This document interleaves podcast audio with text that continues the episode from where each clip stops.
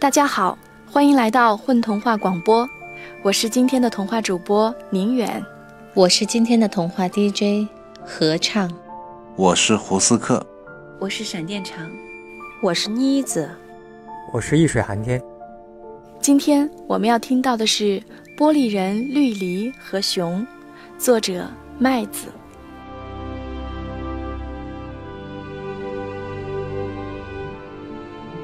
绿篱站在大街上，谁也看不见他，因为他是一个玻璃人。玻璃人都通体透明，只有同类之间才能相互看见。你能看见我吗？绿篱问一位从他身边走过的男孩。男孩吹着泡泡，径直从他身边走了过去。你能看见我吗？绿篱又问男孩身后跟着的一位女孩。女孩拿着棒棒糖，笑着从他身边跑了过去。每一天的每一个黄昏，绿篱都会站在大街上问每一个经过的人，可是从来没有人能回答他，从来没有。你那样会不小心伤着别人，也伤着自己。有玻璃人经过，对绿篱说：“我想找个人抱抱。”绿篱说：“我能抱抱你吗？”吕离又说。那个身上沾满污渍的玻璃人却吓了一跳，急急地后退几步。怎么可以呢？那样我们都会碎的。我会很小心，很小心。吕离说：“那也不行。要不，你抱抱我吧。你抱抱我和我抱抱你有什么区别？我可不敢拿自己的生命开玩笑。”玻璃人落荒而逃。绿篱不生气，绿篱已经习惯了这种逃离。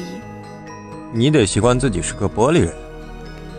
有同类劝绿篱，他的意思是，绿篱必须习惯自己不能拥抱任何人，也不能靠近任何人。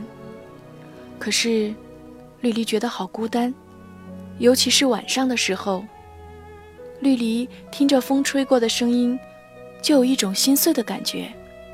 他想找个人抱抱，温暖温暖自己。也许你可以抱抱我。一天，一只熊坐在台阶上说：“他已经坐在那里看着绿篱很多很多天了。”嗯，你能看见我？绿篱看着那只浑身雪白的熊，熊点了点头。其实，熊也不知道为什么能看见它。也许，因为它是从大山里来的；也许是因为它拥有一双与众不同的眼睛吧。谁知道呢？我会很小心，很小心。绿篱说。绿篱想流泪，可是，玻璃人是没有泪的，只有透明的身体。所以，熊。并没有看见绿篱的激动和惊喜，也没有看见他那颗小小的心脏开始宛若晨露般折射出太阳的光芒。绿篱伸出透明的手，轻轻地抱住了雪白的熊。一股温暖顿时铺天盖地地向他袭来，他觉得自己有了颜色，红色。一股红色的液体从熊雪白的毛发下汩汩涌出，绿篱惶恐地看着。熊低下头，然后又抬头看绿篱。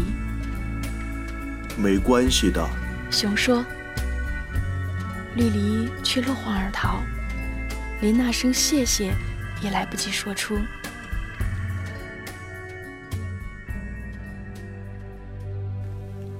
绿篱在家里待了整整一百天，才又走出家门。他终于想起了那声谢谢。他来到台阶上，台阶上没有雪白的熊，只有遍开的紫色小雏菊。你看见过一只熊吗？它有着雪白的颜色，温暖的体温。绿篱问那些花儿，没有花儿回答他。绿篱来到大街上，你看见过一只熊吗？它有着雪白的颜色，温暖的体温。绿篱问一位提着菜篮的妇人，妇人径直从他面前走过。你看见过一只熊吗？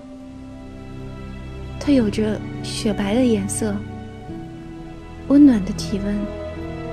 每一天的每一个黄昏，绿篱都站在大街上问。绿篱问了一年又一年，一年又一年，直到有一天，他看见落在石板路上的夕阳中有一只熊的影子。谢谢。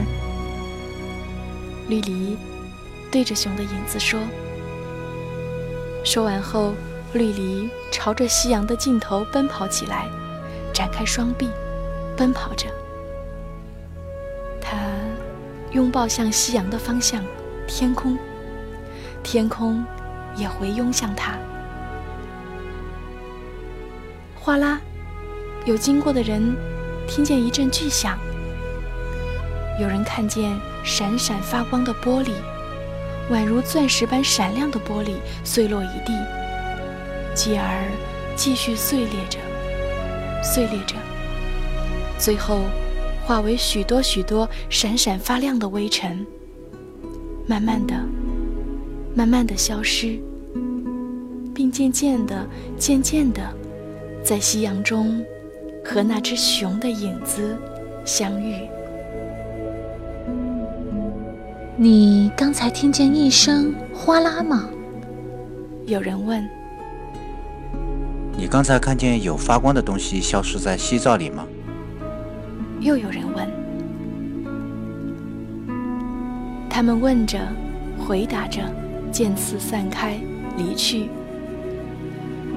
大街上仍旧有许多的人来，也仍旧有许多的人往。